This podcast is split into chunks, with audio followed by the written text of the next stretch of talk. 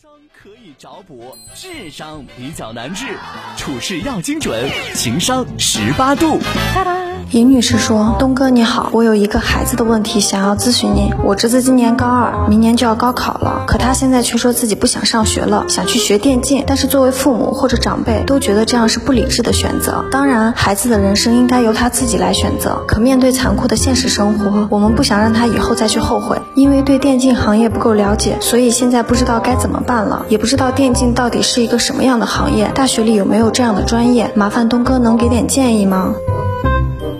好了，亲爱的，我知道你的问题了，就是说孩子呢，现在你觉得学这个电竞行业，或者说进入到这个专业领域，你不太清楚，然后你会觉得孩子在玩游戏，对吧？我这么讲吧，我觉得爸妈的担心都是有理由的，有理由的。我前两天还看到了一条微博热搜，嗯，就是说有一个男孩二十岁，嗯，他已经在电竞行业里边，嗯，算是老人，甚至说马上就要退役的人了，对呀，是不是？所以说他的这个职业生涯相对来说是很短的，可能五年就淘汰，三年就淘汰。嗯，好，接下来呢，这是思思的观点，我来说一下我的观点哈。呃，首先，如果是我，我为什么要谈这个话题？就是经常把自己拿出来，就是我现在也是一名家长，如果我将来遇到 Angelahappy，就是我儿子他遇到这样的问题的时候，我会怎么去解决？你知道我会怎么解决吗？我会陪他去一趟杭州，因为杭州是电竞行业发展非常非常顶尖的一座城市，是，所以你到那里你要干什么，亲爱的？你要学会陪伴孩子。嗯，什么叫陪伴孩子？就是你能不能不要让孩子每说出一个心理愿望的时候，你就用你主观的经验先一票把它否决了？咱能不这么做吗？嗯。你可以说来，你跟爸爸说，或者你跟妈妈说，像我就你跟爸爸说没关系哦，爸爸不太了解这个行业，那你能带爸爸去一下你认为现在目前为止比较顶尖的这个行业的出口，我来看看这个行业到底是怎么来运作的，或者说这个成长的过程是怎么样的。如果我不对的地方，爸爸学习；如果我去，然后包括你去那体验之后，发现不是你想象那个样子，也许你自己也都放心了。爸爸首先要跟你说，我陪你。嗯嗯，这是我要讲的第一点。第二点。我要明确的跟这位朋友讲一下，我还行，因为主持人这个职业呢，它是一个比较杂家的职业，它不属于比较专家的，就是说你问我任何一个行业，我都能了解一些皮毛，但你让我讲深了，我给你讲不了。来，电竞行业的深度我讲不了，但有一个皮毛，我告诉你，思思刚才也错了，电竞行业绝不是打游戏，记住了，真正的电竞行业最难考的是哪里？你猜？哦，我说一下这个学校你就疯了，不会是清华北大之类的？清华大学。所以，你恰恰要给孩子说，如果你真正要进入到电竞领域的话，你需要在你的专业知识上所付出的劳动和辛苦，要比别人更超出几倍甚至十几倍。因为你要上哪儿，你起码要考上上清华、北大，或者你起码要上个北京体育大学和上海体育大学这样的学校吧。对，如果你这些学校你上不了的话，你根本没有学到这个电竞行业当中的比较出类拔萃的。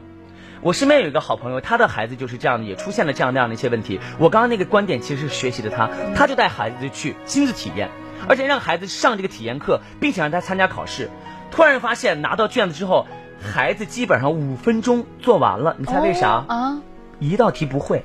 哦，明白这个意思吧？明白了。所以，所有把电竞行业当成一个所谓打游戏的。太肤浅了。从二零零三年的时候，我国的国家就有很多的一些朋友参加国际方面的一些比赛。嗯，现在这些电竞行业的朋友，这些佼佼者，我可以明确告诉大家，你绝对要放弃一些传统的观点，说这是打游戏，这是不务正业。不不不，现在叫做什么？为国争光，叫电子竞技啊。对，它属于电竞行业，所以绝不是像思思讲的。二十岁就告别了，就挥手了，不不，我是我是看到了一个热搜去讲的，所以我要跟大家讲，你不信你可以去网上去看。所以我你要问我具体学什么，我不知道，但是真的属于一些比较尖端的、比较高科技的一些领域了。但你能理解，就是一个体育，我认为他算是运动员吧，我打个双引号的运动员，他是有这个职业生涯的。你可以开发呀，嗯，你可以做技术呀，哦，你可以组团队呀。啊，你的意思是可以做周边了？可以做周边，对。所以任何一个行业，我都可以再给大家补充一句，第三点。就是孩子学这个领域，其实他的思维非常棒。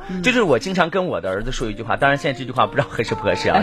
孩子，将来一定要记住了，你创业永远好过于打工，打工是最不安稳的一种表现形式。想知道这个问题答案，咱们明天请上接着说。但是每一代人都不一样了，这一点咱们要认识清楚，甚至接受度也要高一些。像我这一代，我就要更加接受于两千后甚至一零后的一些观点了。思思马上也要离开或者淘汰于历史舞台，因为一旦接近于三十岁左右的时候，他会进入到另外一个领域。一旦你当了妈妈，你也会进入到另外一个领域。你可以想象一下，九九年的孩子。今年应该是最后一届了吧？是对吧？所以未来都是两千后的天下，何不跟他们共同成长呢？当父母这个最好的榜样真正树立起来之后，父母和孩子之间的平等沟通和相互尊重，就是水到渠成的相爱。所以希望你们永远都尊重自己的孩子，因为孩子是你亲自生的，你凭什么不信任他呢？仅此而已。